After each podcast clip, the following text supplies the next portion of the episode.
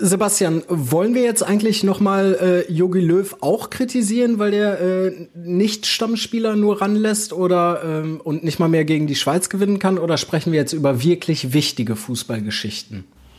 Ja, da würde ich jetzt direkt an mehreren Stellen hätte ich Gelegenheit zur Gegenrede. Unter anderem finde ich, dass auch Joachim Löw ein wichtiges Fußballthema ist. Also wir werden offenbar Gesprächsstoff haben jetzt. Ja, auf jeden Fall. Also wenn du mich fragst, ähm, die Zeit von Jogi Löw ist vorbei. Ich meine, das war bei allen großen Trainern so. Bei Jürgen Klopp hat es irgendwann nicht mehr funktioniert und bei David Wagner ja auch nicht. Fußball Inside. Tacheles. Außenpott. Der Fußball-Podcast mit den Experten von Funke Sport und den Lokalradios im Ruhrgebiet.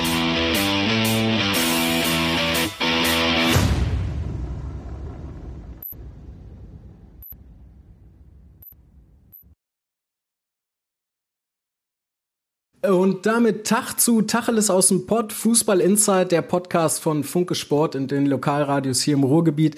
Ich bin Johannes Hoppe und sitze zu Hause hier in Bochum, ausnahmsweise mal nicht im Studio, weil Funke-Reporter Sebastian Wessling es zu spät ist, erst immer um halb acht aufzuzeichnen. Deswegen machen wir es jetzt heute ein bisschen anders. Hi Sebastian. Jetzt muss ich jetzt schon wieder zur Gegenrede ansetzen. Das ich hier als, als, als weinerliche Mimose hingestellt, die um halb acht nicht mehr arbeiten kann. Es geht doch darum, dass die Hörer diesen Podcast frühzeitig bekommen sollen, den wir ihnen für jeden Donnerstag versprechen und dann nicht erst um Donnerstag um Mitternacht.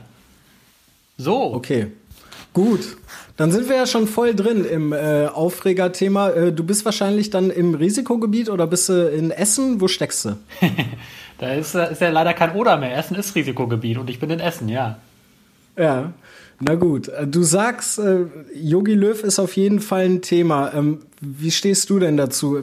ist die Zeit von Jogi Löw vorbei oder muss er sich einfach nochmal neu erfinden? Kann er das überhaupt? Also ich finde, ähm, ich möchte erstmal mit dem ersten Widerspruch anfangen, den ich eben hatte, weil ich das, also das ja ganz, ganz oft jetzt zurzeit auch höre, diese Meinung, so Nationalmannschaft ist irgendwie unwichtig, gerade unter denen, die die große, große Vereinsfußballfans sind und gerade auch unter vielen Journalisten, die die Vereine verfolgen wo man immer so hört, ja, das Wichtige ist ja der Vereinsfußball, die Nationalmannschaft ist unwichtig. Das ist, finde ich, eine sehr ähm, spezielle Sichtweise, weil also sehr, sehr vielen Menschen ist diese Nationalmannschaft dann eben doch sehr wichtig. Und wenn man jetzt auf die TV-Quoten guckt, die waren für Nationalmannschaftsverhältnisse nicht berauschend, aber es haben über acht Millionen zugeguckt jetzt beim Spiel gegen die Schweiz. Wenn man zum Vergleich mal beispielsweise den Bundesliga-Auftakt heranzieht, äh, der auch im ZDF live gezeigt wurde, ähm, da haben Bayern gegen Schalke gespielt, das sind von den Mitgliederzahlen her die zwei größten Vereine in Deutschland, da haben 6, irgendwas zugeguckt. Also da sieht man jetzt, die Nationalmannschaft wird von sehr, sehr vielen Leuten offenbar nach wie vor sehr wichtig genommen. Das mal. Ja. Ja.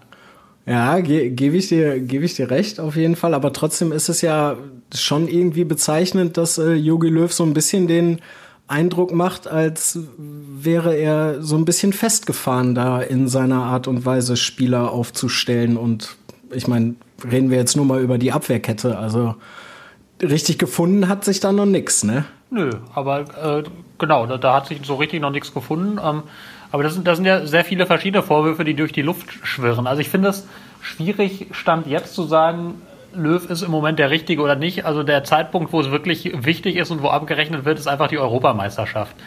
Und das ist, das ist jedem klar und das ist auch Joachim Löw klar. Und der hat, also derzeit auch nicht so ganz einfach, Bundestrainer zu sein, weil du jetzt einfach irgendwie in dieser Länderspielphase, ähm, das fand er ja auch nicht besonders geil, dass er jetzt drei Spiele hatte in neun Tagen. Da hast du natürlich ja, ja. sehr, sehr wenig Zeit, äh, jetzt irgendwie mit den Spielern überhaupt mal zu trainieren. Also es ist ja, ist ja tatsächlich, die haben sich am Montag getroffen, die mussten dann getestet werden, dann kannst du am Montagnachmittag ein leichtes Training machen, dann kannst du Dienstag ein bisschen was machen und dann, dann ist eigentlich auch schon Spiel. äh, am Mittwoch und dann, dann regenerierst du ein bisschen, dann fliegst du in die Ukraine, hast direkt wieder Spiel, dann regenerierst du ein bisschen und hast direkt das nächste Spiel. Also da ist für gemeinsames mhm. Training gar nicht so wahnsinnig viel Zeit. Ähm, das ist das eine und er muss natürlich schon so ein bisschen darauf achten, dass auch er äh, Belastung unter seinen Spielern etwas verteilt. Also deswegen, ich fand ehrlich gesagt manche der Vorwürfe berechtigt. Ich habe ja, hab ja durchaus auch kritische Texte jetzt geschrieben in den vergangenen Tagen, kann man alle nachlesen, beispielsweise auf watz.de. Da war viel Kritisches dabei, aber ich fand einiges auch albern. Also wenn jetzt, wenn jetzt beispielsweise man ihm vorwirft, dass er im Testspiel gegen die Türkei nicht seine erste Elf auflaufen lässt, ähm, ist klar, dass das Spiel dadurch jetzt vielleicht für die Zuschauer nicht wahnsinnig attraktiv ist. Andererseits, wir hätten ihn doch alle für verrückt erklärt, wenn er seine erste Mannschaft gegen die Türkei auflaufen lässt, dann kurz darauf gegen die Ukraine und dann nochmal gegen die Schweiz. Also hätten wir ihn alle für verrückt erklärt und so Leute wie Aki Watzko und, und Karle Rummenigge erst recht, die hätten wir sofort auf der Matte gestanden und gesagt, wie könnt ihr denn das machen? Ähm, von daher, also da, da, da geht immer vieles durcheinander. Teile der Kritik sind berechtigt. Ich finde die Mannschaft derzeit fußballerisch jetzt auch nicht auf allerhöchstem Niveau. Die ist auf Augenhöhe mit der Schweiz. Also das hat dieses Ergebnis, glaube ich, wiedergegeben, aber nicht auf Augenhöhe mit der Spitze Europas. Und da spielt natürlich auch der Trainer mit rein. Ähm, andererseits finde ich zum jetzigen Zeitpunkt eben auch vieles so, so leicht überzogen. Also profilieren sich sehr viele an der Nationalmannschaft und arbeiten sich daran ab. Und das finde ich jetzt nicht immer, immer von höchster höchster Sachkenntnis oder von, von höchster Sachlichkeit geprägt, ganz ehrlich. Also, wie gesagt, man kann Dinge kritisieren. Ich fand jetzt die, die Spielweise, also in, in der Ukraine das Spiel fand ich nicht gut, gegen die Türkei fand ich auch nicht gut, gegen die Schweiz fand ich wiederum schon besser. Da waren es allerdings dann einige eklatante Defensivfehler, die den Ausschlag Fehler, gegeben ja. haben. Ähm, und man sieht einfach, du hast derzeit nicht auf allen Positionen Weltklasse in dieser Mannschaft. Also die Offensive hat sehr, sehr viel Potenzial, die Defensive jetzt eher so mittel. Mhm. Wobei man natürlich auch sagen muss, dass äh, hätte Serge Gnabry nicht dieses wunderbare Hackentor gemacht, dann hätte da auch eine ganz andere Note unter dem Spiel gestanden. Hast du denn das Gefühl, ich meine, wir haben jetzt gerade die erste Länderspielphase, drei Ligaspiele sind gemacht, ähm, dass da jetzt sich schon eine gewisse Müdigkeit einschleicht, so bei einigen Spielern? Also bei einigen auf jeden Fall. Also weil äh, man muss nur die Bayern-Spieler nehmen, die haben ja so gut wie gar keine Pause gehabt. Also ich meine, deswegen, mhm. das war ja auch, auch, obwohl Joachim Löw sie ja in der ersten Länderspielphase hat er sie ja komplett weggelassen, noch im September. Jetzt dieses Mal hat er sie im ersten Spiel weggelassen und das war auch gut und richtig so und ging ja gar nicht anders. Aber die haben natürlich, die haben dieses Champions League Turnier gespielt, haben dann irgendwie ein, zwei, drei Wochen Urlaub gehabt, dann mussten sie schon wieder die Vorbereitung aufnehmen, dann haben sie die Ligaspiele gehabt, haben den Supercup gehabt, haben den europäischen Supercup gehabt. Ähm, also da, da, merkt man bei einigen schon, finde ich, oder die machen zumindest den Eindruck, dass sie, dass sie überspielt sind. So ein Serge Gnabry, der kam auch mal frischer daher, als er aktuell daherkommt. Also das ist, da ist schon, also da ist die Belastung schon hoch. Das merkt man, finde ich, den ersten dann doch jetzt schon so langsam an. Mhm. Andererseits sind sie selber schuld, die müssen ja einfach nicht so viel gewinnen. Ne? Aber jetzt äh, zum Beispiel Nehmen wir mal Nico Schulz. Der ist beim BVB, ist er nicht gesetzt und äh, er ist bei der Nationalmannschaft gewesen und zum wiederholten Mal, ich glaube bei der letzten Verletzung war es auch, ist er wieder verletzt von der Nationalmannschaft zurückgekommen. Und wenn jetzt im November die Vereine die Möglichkeit haben zu sagen, nee, wir stellen keine Spieler ab, glaubst du, Michael Zorg, Aki Watzke oder Lucien Favre werden da äh, tatsächlich da mal ein Veto einlegen und sagen, nee, die Jungs fahren diesmal nicht mit, um äh, für Deutschland zu spielen? Ja, die Möglichkeit haben sie ja so in dem Sinne gar nicht. Also wenn, wenn, also wenn es, wenn die, die, die FIFA hat die Abstellungspflicht teilweise gelockert ähm, für, für Reisen in bestimmte Risikogebiete, aber die UEFA zieht ihre Nations League durch und da wird jetzt auch wird jetzt auch kein BVB und kein FC Bayern jetzt dem, dem Nationaltrainer die Spieler verweigern können. So einfach geht das nicht. Ähm, also du kannst natürlich, kannst natürlich auf Gespräche setzen und so, aber am Ende wollen die Spieler da auch hinfahren. Das muss man auch mal ganz ehrlich sagen. Also du kannst natürlich, kann, kann natürlich kann, kann Michael Zorg zum DFB gehen und sagen, ich möchte meine Spieler nicht abgeben, aber sowohl Emre Can als auch Julian Brandt als auch Marco Reus, wenn er, wenn er denn dann so weit ist und nominiert wird, die werden alle sagen, und auch Nico Schulz, die werden alle sagen, nee, ich möchte da hinfahren. Ich will für die Nationalmannschaft spielen und ich will mich auch für die EM empfehlen. Das kannst du denen ja auch nicht so ohne weiteres verwehren. Also die, die kämpfen ja auch, kämpfen ja auch alle um ihren Platz für die Europameisterschaft. Es ist also eine echte Zwickmühle. Ähm, du warst heute bei der Pressekonferenz vorm Spiel gegen Hoffenheim. Da hat sich äh, Michael Zorc ja auch nochmal geäußert ne, und gesagt, es es hilft nichts zu jammern. Lass uns dann jetzt doch mal drauf gucken. Die haben ja jetzt wirklich die Wochen der Wahrheit. Ja, diese Floskel muss man halt immer wieder bemühen, aber das ist jetzt schon ein Brett. Ne? Drei Champions League Spiele, ähm, dann noch das Derby, Bayern, zwischendurch Bielefeld und äh, es geht los in Hoffenheim. Und Hoffenheim ist ja so ein bisschen der Angstgegner. Ne? Letzter Sieg Dezember 2017. Das wird äh, ein richtiges Brett, oder? Ja, da auf jeden Fall. Das ist eine Mannschaft, ähm, die, die hat den Dortmundern immer Probleme bereitet, wobei die, die Ergebnisse der letzten Spiele, die waren manchmal auch, auch kamen auch sehr kurios zustande. Also das, das, da gab es auch ja Spiele, da hätte Dortmund irgendwie 3-4-0 führen müssen und dann haben sie sich doch noch irgendwie hinten raus was einschenken lassen. Ähm, aber klar ist, genau, du, du, hast gegen Hoffenheim jetzt länger nicht gewonnen. Hoffenheim ist eine, eine gute Mannschaft und die haben ja jetzt auch gute Ergebnisse gehabt. Die haben den FC Bayern geschlagen, obwohl man da natürlich die Müdigkeit bei den Münchnern gesehen hat. Aber das lag ja nicht nur daran, dass die Münchner auf einmal nicht mehr laufen konnten, sondern dass Hoffenheim das echt gut gemacht hat. Die haben und dass einen Kramaric haben. Ne? Kramaric, ne? genau, ist im Moment ja irgendwie so der Torjäger der Stunde in der Bundesliga. Ähm, richtig guter Spieler, vor dem hat, hat äh, Favre heute auch so ein bisschen gewarnt, hat gesagt, ja, der ist, der ist extrem gut. Ist nicht der Einzige, der gut ist, sondern du hast da einige gute Offensivspieler, aber auf den muss man natürlich Acht geben und da muss man, muss man sehr intelligent verteidigen, um sich von dem jetzt nicht auch noch ein, zwei, drei Tore einschenken zu lassen. Hm. Aber wie macht man das dann als Lucien Favre? Du hast jetzt eben das Spiel gegen Hoffenheim, dann äh, spielst du am Dienstag in Rom, startest in die Champions League, äh, Belastungssteuerung, Nico Schulz ist verletzt, ähm, Don Axel Sagadou und Marcel Schmelzer, äh, mit denen kannst du lange nicht planen. Ich glaube, Matteo Morey ist jetzt so langsam wieder dabei, aber da muss der schon ordentlich puzzeln, ne? Ja, definitiv. Äh, hinzu kommt ja noch, dass Manuel Akanji, der wurde bei der Schweiz positiv getestet auf Covid-19 äh, beziehungsweise auf Corona. Das heißt, der ist, ähm, der ist auch raus. Der muss bis zum Wochenende auf jeden Fall in Isolation bleiben, fällt also definitiv aus, aus für das Spiel gegen Freiburg. Höchstwahrscheinlich natürlich auch für das Spiel gegen, gegen Lazio Rom oder mit, mit an Sicherheit grenzender Wahrscheinlichkeit ist er da nicht dabei. Also gerade in der Abwehr ist es, ist es sehr, sehr interessant. Da ist jetzt nur noch Mats Hummels als einziger gelernter Innenverteidiger übrig. Und dann, Zum Glück ist er nicht Nationalspieler. Ja, obwohl äh, Michael Zorc heute auch gesagt hat, der ist eigentlich gut genug dafür. Aber das ist eine ganz andere Diskussion. Ähm, ja. Auf jeden Fall, der ist genau, der ist jetzt als einziger übrig. Und da musst du um den herum jetzt irgendwie eine Defensive puzzeln. Ähm, und das wird interessant. Noch interessanter fast wird das in Rom dann am Dienstag, weil da ist Emre Can auch noch gesperrt. Der hat ja die rote Karte gesehen im, beim, beim Aus gegen Paris in der letzten Saison. Das heißt, mhm. der, der brummt jetzt eine Sperre noch ab. Das, da hast du dann, hast du dann fast gar keinen mehr für die Defensive und da muss, muss äh, Fahrer wirklich sehr, sehr stark improvisieren. Also wenn ich jetzt raten würde, dann würde ich sagen, gegen Hoffenheim spielt Mats Hummels zentral in der Abwehr und wird dann flankiert von Lukas Piszczek und Emre Can auf den Halbpositionen. Und dann gegen, gegen Lazio? Was meinst du ja, da? Ja, das, äh, das ist dann wirklich richtig spannend. Ähm, es gab ja schon welche, die spekuliert haben, dass es dann zurückgeht zur Viererkette, dass du dir sozusagen einen, einen, Innenverteidiger dann sparst, nur zwei brauchst, dann könntest du Hummels und Piszczek auflaufen lassen. Meiner Meinung nach hat die Vorbereitung aber klar gezeigt, dass Lukas Piszczek kein Innenverteidiger für eine Viererkette ist. Das liegt ihm nicht so richtig, da fühlt er sich nicht so richtig wohl. Der auf der Halbposition, so wenn noch einer neben Schrägstrich hinter ihm ist, da fühlt er sich deutlich besser.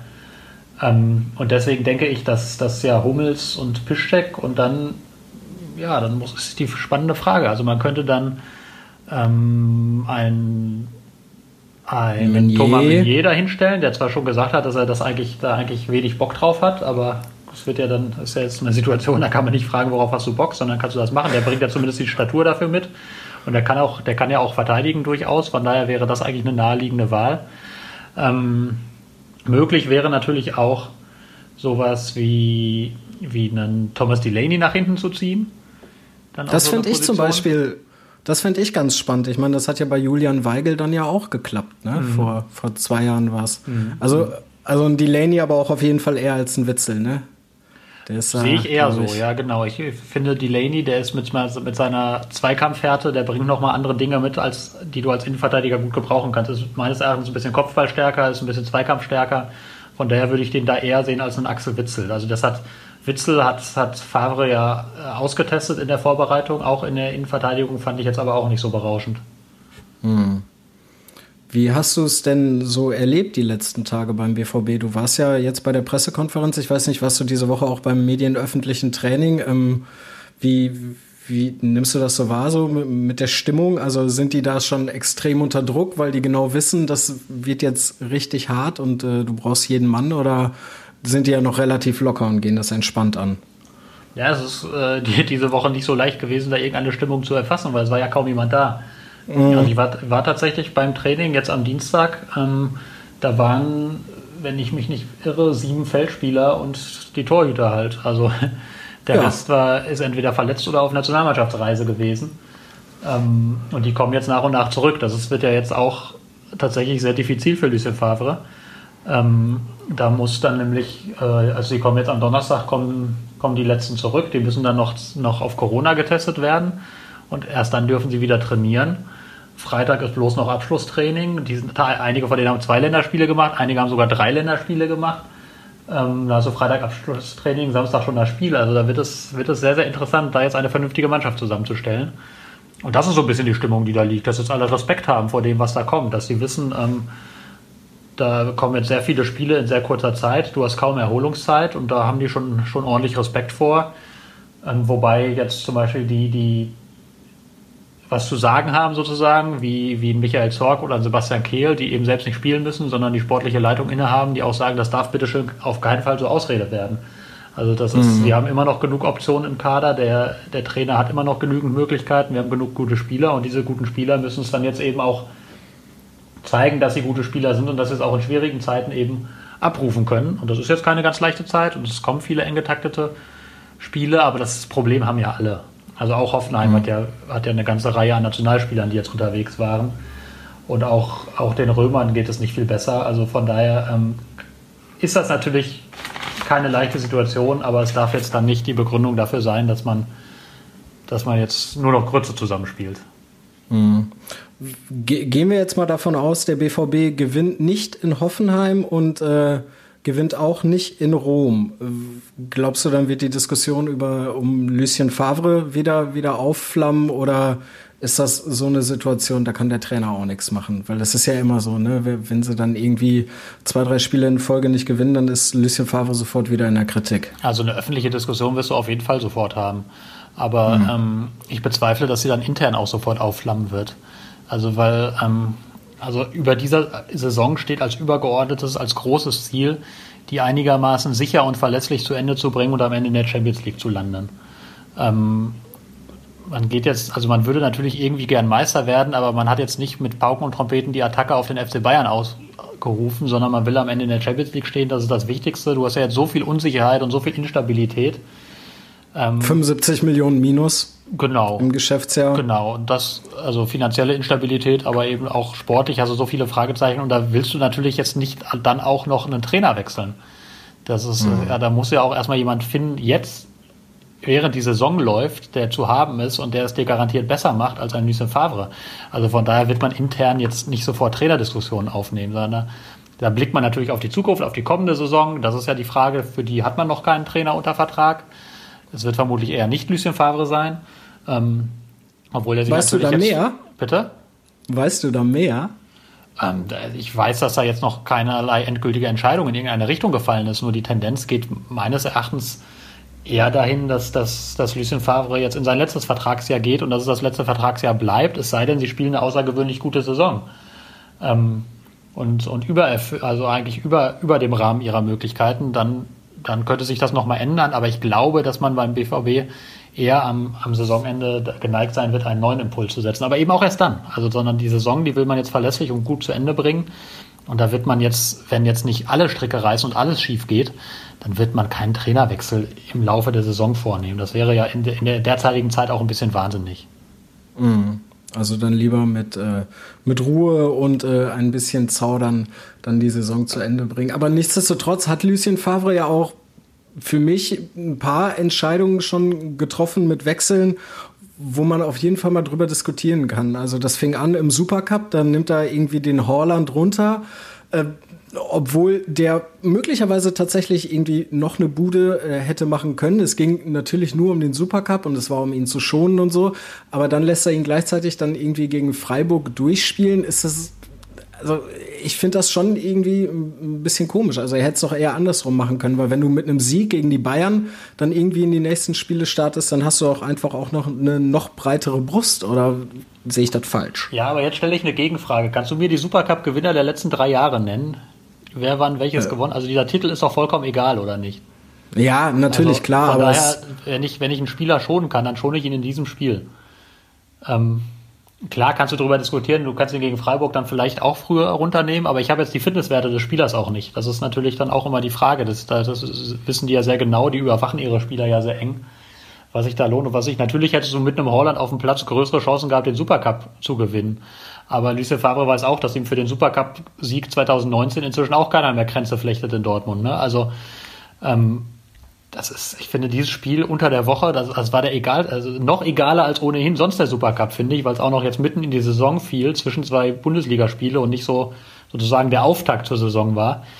Und von daher würde ich, fände ich es da jetzt falsch, den dafür zu kritisieren, dass er da dann darauf achtet, seine Spieler nicht übermäßig zu belasten.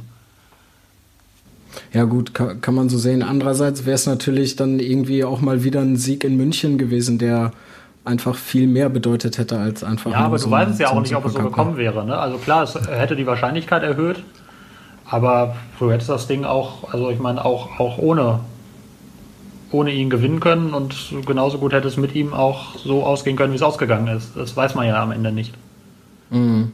Was glaubst du denn, wie, wie so die nächsten äh, Wochen verlaufen für Borussia Dortmund? Also wenn du jetzt nicht in Hoffenheim gewinnst, dann steht das alles schon unter einem äh, ziemlich schlechten Stern, würde ich sagen, oder? Also ja, dann ist natürlich die Stimmung erstmal am Boden. Klar, du hast, du hast in Augsburg verloren, wenn du jetzt in Hoffenheim dann auch verlierst, ähm, dann ist natürlich von der positiven Stimmung zum Saisonstart nicht mehr so wahnsinnig viel übrig. Wobei man natürlich sagen muss, in Hoffenheim kann man jederzeit verlieren. Das ist wie gesagt keine schlechte Mannschaft. Das kann passieren. Das kann einer Mannschaft auch wie Borussia Dortmund passieren, dass man dort verliert.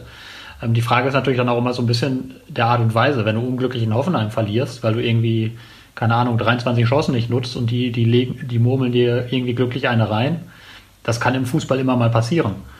Ähm, aber wenn du da jetzt, da jetzt hinfährst und wieder so einen Auftritt hinlegst, wie du ihn gegen Augsburg hingelegt hast, dann, dann wird die Stimmung schon, schon sehr, sehr massiv kippen. Und dann wird natürlich auch in, in, im Club selbst der Redebedarf groß sein, weil so ein Auftritt darf einfach nicht nochmal passieren. Mhm. Ja, es wird auf jeden Fall sehr, sehr spannend. Ähm, ziemlich ruhig ist es im Moment irgendwie auf Schalke, ne? Da hört man gar nichts, oder? Die haben jetzt ein Testspiel gewonnen, aber ansonsten scheint es da echt äh, ruhig zu sein. Oder wie siehst du das? Ja gut, die haben ja, die haben ja auch äh, genug, genug Themen in die ersten drei Wochen der Saison gepackt. Da kann man es jetzt auch mal ein bisschen bisschen Tempo rausnehmen. Also ja, da sind ja, da sind ja die wesentlichen, wesentlichen Entscheidungen tatsächlich vor der Länderspielpause passiert. Mit dem Trainerwechsel, jetzt mit dem neuen Trainer, mit dem Erfolg im Testspiel, da gab es jetzt einfach nicht so viele Anlässe zur Aufregung. Da wird man jetzt, wird jetzt natürlich die spannende Frage sein, wenn die Saison weitergeht und wie die Ergebnisse dann aussehen. Wie, wie haltbar diese Ruhe dann ist. Also klar, du hast jetzt, äh, hast jetzt mh, hm, die so ein bisschen so eine, so eine Atempause sozusagen gehabt durch diese Länderspielphase. Aber du musst natürlich dann jetzt schleunigst anfangen, als Schalke zu punkten. Und das wird auch nicht so einfach jetzt in nächster Zeit. Ja, oder zumindest mal ein zweites Saisontor schießen, ne? Ja, also gegen, du spielst ja jetzt, spielst ja jetzt Heimspiel gegen Union Berlin, das musst du natürlich gewinnen. Ähm, musst du sowieso immer gewinnen, aber in der aktuellen Lage umso mehr, weil du diesen ersten Sieg einfach brauchst. Danach äh, kommt dann das Derby beim BVB. Da musst du dir jetzt auch nicht zwingend ausrechnen, dass du die aus, der, aus dem Stadion schießt. Ähm, danach ist dann Stuttgart zu Gast und dann verlassen mich meine Erinnerungen so langsam. Ich glaube, dann geht's nach Mainz. Ja, das sind so die Spiele, die müssen halt gewonnen werden, ganz klar. Und wenn du, du musst ja jetzt langsam dann gucken, dass du in etwas ruhigeres Fahrwasser kommst, auch tabellarisch. Und wenn du gegen Union Berlin nicht gewinnst, dann bist du natürlich in ganz, ganz großer Not. Ja, dann hoffen wir mal, das Beste. Nicht, dass der Baum tatsächlich dann schon wieder irgendwie zur Winterpause weg ist, obwohl das können die sich eigentlich gar nicht erlauben. Ne? Also jetzt schon wieder den Trainer zu wechseln, da muss man ja auch mal den Mann in Ruhe arbeiten lassen. Alles andere wäre ja Harakiri. Ja, genau. Das ist ja dann, wenn du äh, nach der achten Scheidung musst du dich dann irgendwann auch fragen, ob es vielleicht doch nicht an der Frau liegt. Ja, das ist, äh, das ist ein schönes Bild. Lass uns noch mal ganz kurz eben über den äh, VfL Bochum sprechen. Die haben, äh, sind eigentlich relativ gut in die Saison gestartet, ungeschlagen nach drei Spielen, ähm, fünf Punkte. Aber irgendwie gibt's da dann doch so ein, so, ein, so ein kleines Haar in der Suppe, ist ja doch, dass sie zu Hause nicht gewinnen können. Ne? Ich weiß nicht, hast, hast du die Spiele verfolgt? Also jetzt das 0 zu 0 gegen Osnabrück war wirklich ganz, ganz zähe Kost. Also ja, äh, ich habe es tatsächlich nur am Rande äh, verfolgt. Ich bin jetzt auch nicht der große Experte für die zweite Liga, aber ähm, im Moment, also ist, würde ich jetzt sagen, ist das, das Glas aus Bochumer Sicht eher halb voll. Äh, noch ungeschlagen. Ähm, klar, diese, dass, du, dass du zu Hause zweimal unentschieden spielst, das ärgert dich natürlich, aber jetzt Osnabrück ist ja jetzt auch keine Laufkundschaft. Die, die stehen ja im Moment auch ganz ordentlich da, sind ja auch noch ungeschlagen. Ja, das ähm, stimmt. Von daher, also klar, es könnte, könnte immer besser sein, könnte schöner aussehen, aber wenn man mal ehrlich ist, äh, Bochum steht im Moment auf Platz 5 und das ist auch das, was meines Erachtens das Potenzial dieser Mannschaft abbildet. Also wesentlich, also natürlich kannst du immer hoffen, dass du weiter oben reinrutschst und wenn, wenn alles gut läuft. Aber auf Platz 5 stehen sollte man jetzt aus, aus Bochumer Sicht noch nicht die Krise ausrufen. Also da hat es deutlich schlechtere Spielzeiten gegeben. Also klar, du hast jetzt Holstein Kiel oben stehen und der SV Sandhausen vor dir stehen, die müssen da auch nicht unbedingt stehen. Dafür bist du, also ich meine, Fortuna Düsseldorf wäre froh, wenn sie so gestartet wären wie der VfL Bochum. Die haben nämlich, glaube ich, zweimal verloren. Ähm, das, da muss man halt mal gucken, wie sich das weiterentwickelt. Das ist nach, erst nach drei Spielen natürlich auch immer die berühmte Momentaufnahme. Ja, ich war ja schon wieder so euphorisch. Ich habe ja ähm, beide Spiele vom VfL tatsächlich im Stadion äh, verfolgt und nach der ersten halben Stunde gegen St. Pauli, wo es dann irgendwie äh, richtig, richtig gut aussah, da war ich schon und sagte dann, ja, also wenn die so weiterspielen, dann äh, steigen die auf, sogar vor dem HSV und dann kam irgendwie die 84. Minute und dann fangen sie sich den ersten und dann fangen sie sich ja, den gut, zweiten. Ja gut, das war natürlich, das war, das war natürlich maximal scheiße. Also das ist, das ist, das darf natürlich nicht passieren, ne? Dass du, dass du dir da, dass du dieses Spiel noch aus der Hand gibst. Das war ja wirklich, also ich habe ich hab das nur so auf Twitter und im Ticker verfolgt und ich weiß nicht, weil ich drauf geguckt habe, irgendwie 83, 82. 83. Minute, habe gesehen, oh geil, zweites Tor ist gefallen, alles gut. Und guck am Ende hinter Ergebnis 2 zu 2 und denke, was? Aber, ähm, aber ich finde, da macht schon die Leistung durchaus eher Mut, also dass, dass du eigentlich ja eigentlich ja St. Pauli ein wirklich gutes Spiel da geliefert hast. Ähm, aber gut, das ist, die Saison ist jung. Es werden, glaube ich, in diesem Jahr auch viele verrückte Dinge passieren. Das gilt in der Bundesliga, das gilt auch in der zweiten Liga, bei dem engen Programm und bei den vielen drumherum, was man hat. Da werden sehr, sehr viele Ergebnisse am Ende stehen, wo man sich denkt, wie konnte das denn passieren? Von daher ist es gut, dass, dass der VfL Bochum bislang jetzt die negativen Erlebnisse eher gering gehalten hat und wir hoffen mal, dass es so bleibt. Das machen wir auf jeden Fall. Wo du jetzt gerade von Ergebnissen sprichst, äh, lass uns doch mal ganz kurz unsere sechs Podclubs, beziehungsweise es sind ja nur fünf, weil einer ja wahrscheinlich nicht spielen wird. Lass uns doch mal tippen. Du hast dich ja letztes Mal beklagt, dass äh, ich dich habe vorlegen lassen, deswegen lege ich jetzt mal vor, Hoffenheim gegen den BVB, das gibt nur ein 2 zu 2, sage ich. 2 zu 2? Ich sage, das gibt ein 1 zu 2. Ein 1 zu 2, Auswärtssieg, endlich mal wieder. Das wäre ja was. So, Schalke gegen Union Berlin. Schalke tatsächlich 3-0, Ausrutscher nach oben. Ui. Ich bin da jetzt mal, ja, ich bin, ich bin da jetzt total verrückt. Dopp, Doppelpack Mark Uth und Paciencia. Boah. Nee, das, nee, also, nee, ich sage, es wird ein sehr, sehr zähes 1-0. Okay, aber immerhin auch noch ein Sieg. So, und dann der VfL Bochum in Braunschweig. Uh, ja.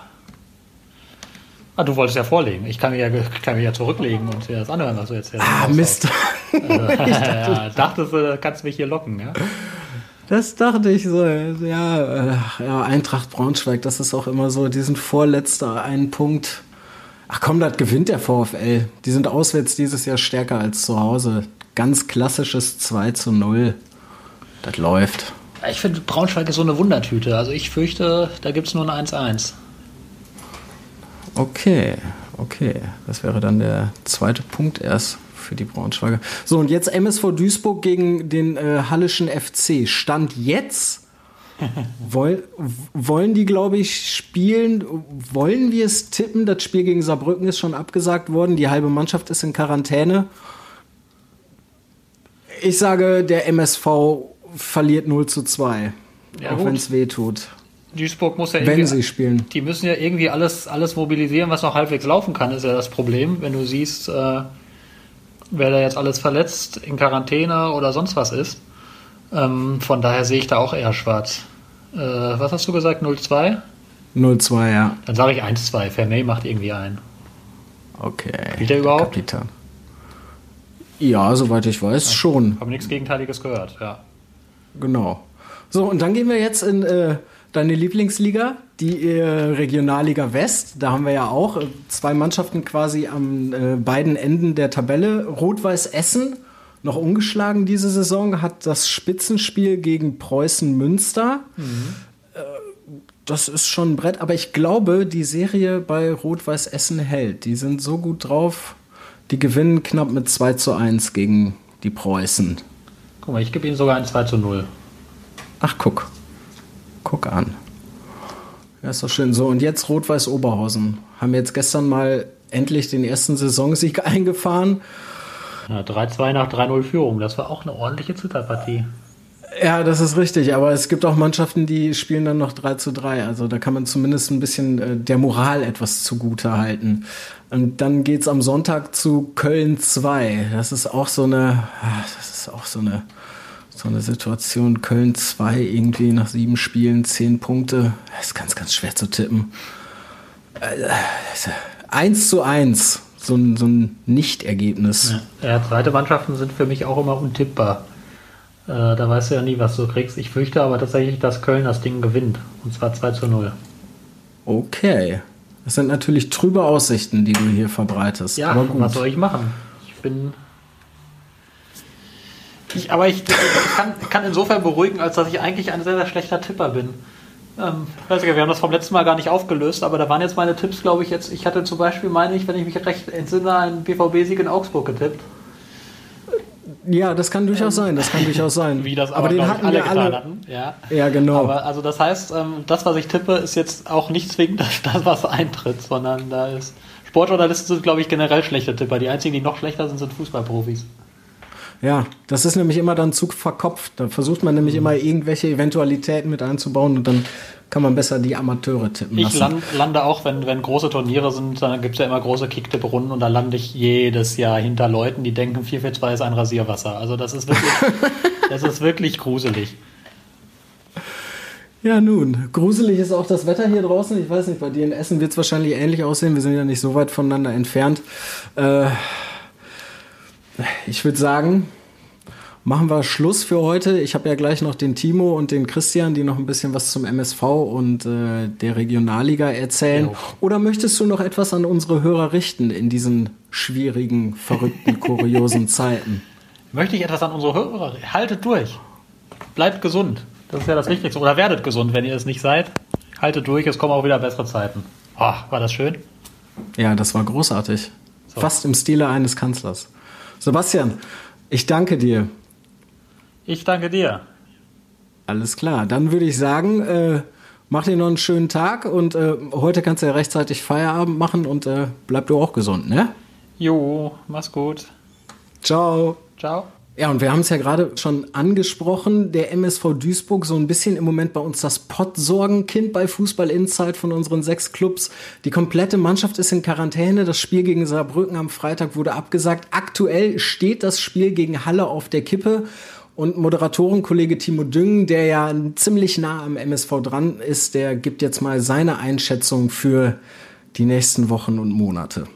Wie geht's beim MSV weiter? Ja, das kann man momentan immer noch nicht so wirklich beantworten. Stand jetzt, offiziell wird der MSV am Sonntag gegen den Hallischen FC in der dritten Liga spielen. Darauf breitet sich der MSV offiziell vor, hat zum Beispiel heute auch an alle Journalisten die Akkreditierungsbestätigung rausgeschickt. Also da sieht's zumindest so aus, als wenn der MSV davon ausgehen würde zu spielen. Aber natürlich hofft man beim MSV nicht spielen zu müssen. Und das ist ja ganz logisch. Der MSV hat einen Antrag beim DFB gestellt, nicht spielen zu müssen, denn der MSV hat heute zum allerersten Mal wieder auf dem Platz trainiert und das gerade mal mit zehn Leuten. Alle anderen sind entweder verletzt oder sind nach den vier Corona-Fällen innerhalb der Mannschaft noch in Quarantäne. Dementsprechend gehe ich davon aus, dass der DFB dem Antrag des MSV nachkommen wird, also das Spiel verschieben wird, so wie es ja zum Beispiel die DFL gemacht hat in der zweiten Liga beim VfL Osnabrück. Da war die Situation ähnlich. Da hat die DFL gesagt, klar, ihr müsst nicht am Wochenende spielen. Gut, beim DFB weiß man nie so wirklich, hat ja auch die letzte Saison gezeigt, als die dritte Liga ja wirklich auf Teufel komm raus noch fortgesetzt wurde. Auch das war damals schon sehr, sehr fragwürdig, dass der DFB das so durchgezogen hat. Zumindest ist das meine persönliche Meinung. Ich fand, in der dritten Liga hätte man das so nicht machen müssen, zumal es da eben nicht diesen äh, Fernsehgelderdruck gab wie in der ersten und zweiten Liga und ähm, da ja auch die Zuschauereinnahmen beim in, bei den Drittligisten überhaupt nicht gegeben war. Also das war eigentlich eine Saisonfortsetzung, die nicht unbedingt nötig war. Aber gut, das ist Schnee von gestern. Gucken wir auf das Wochenende, was dem MSV bevorsteht. Wie gesagt, ich gehe davon aus, dass der MSV halt nicht spielen wird am Sonntag, aber wenn dieses Spiel verschoben wird, dann verschieben sich auch im wahrsten Sinne des Wortes nur die Duisburger Probleme. Denn wenn dieses Spiel verschoben wird, dann hat der MSV, äh, MSV schon zwei Spiele, die er nachholen muss.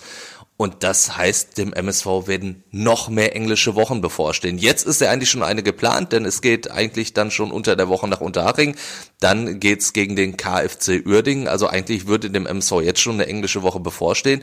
Und da wird's mehrere von geben. Und der Kader wird diese englischen Wochen meines Erachtens so nicht durchziehen können. Denn es gibt jetzt natürlich die Spieler, die dann bald aus der Quarantäne zurückkehren werden. Das hängt aber auch davon ab, wie die Gesundheitsämter darauf reagieren. Da sind auch mehrere Gesundheitsämter natürlich involviert, weil es darauf ankommt, wo die Spieler wohnen. Also da sind dem MSV komplett die Hände gebunden. Der kann überhaupt nicht beeinflussen, wann die Spieler wieder ran dürfen. Und ähm, ansonsten hat der MSV natürlich dann noch diese Langzeitverletzten. Einen Moritz Stoppelkamp, einen Ahmed Engin, dazu noch einen Joshua Bitter. Das sind drei Spieler, die richtig, richtig fehlen. Und die ganzen Neuzugänge beim MSV, die haben leider noch nicht so gezündet, als dass man sagen können, ja mein Gott, der Kader ist doppelt besetzt, da kann man das mal wirklich durchrotieren. Das wird der MSV Stand jetzt nicht so leisten können. Also in diesen englischen Wochen da je, alle drei Tage wirklich die gleiche Leistung auf den Platz bringen können oder beziehungsweise immer performen können. Das hat dem MSV in der letzten Saison ja auch schon so das Genick gebrochen. Dadurch wurde der Aufstieg verspielt, weil man eben alle drei Tage musste und der Kader dafür nicht ausgelegt war. Dieses Problem sehe ich jetzt halt Stand jetzt auch noch nicht so wirklich ähm, abgewandt, abgeändert. Dementsprechend, boah, die Zukunft des MSV Duisburg, die sieht nicht so rosig aus, also jetzt rein sportlich und finanziell sowieso nicht. Auch da kann man alles andere als euphorisch in die Zukunft blicken, denn wir müssen uns, glaube ich, alle darüber im Klaren sein, dass wir Zuschauer in den Stadien so schnell auch nicht mehr haben werden. Duisburg ist äh, Risikogebiet offiziell. Das wird sich wahrscheinlich auch so schnell jetzt erstmal nicht ändern. Das heißt, der MSV wird keine Zuschauereinnahmen haben jeder Euro, der dem MSV fehlt, ist ein Euro zu viel. Stand jetzt ist nur bis zum Jahresende die Saison durchfinanziert. Danach muss der MSV irgendwie wieder gucken, wie er die Saison weiterfinanziert. Also das ist wirklich eine sehr, sehr ungewisse Zukunft, die dem MSV da bevorsteht, die auch momentan nicht so rosig aussieht. Und wie gesagt, Stand jetzt ist noch nicht mal die Zukunft ähm, für Sonntag geklärt, stand jetzt Donnerstag Nachmittag kurz nach halb vier spielt der MSV gegen den Hallischen FC am Sonntag, aber ich gehe davon aus, wie gesagt, dass das Spiel verschoben wird. Alle Einschätzungen natürlich ohne Gewehr. In diesen Zeiten kann man ja nicht länger als irgendwie fünf Minuten planen. Das haben die sich wahrscheinlich anders vorgestellt. Anders vorgestellt hat sich die Saison wahrscheinlich auch Rot-Weiß Oberhausen. Die sind da ja im Tabellenkeller, wo man nicht unbedingt mit hätte rechnen können. Rot-Weiß Essen dagegen spielt ganz oben mit.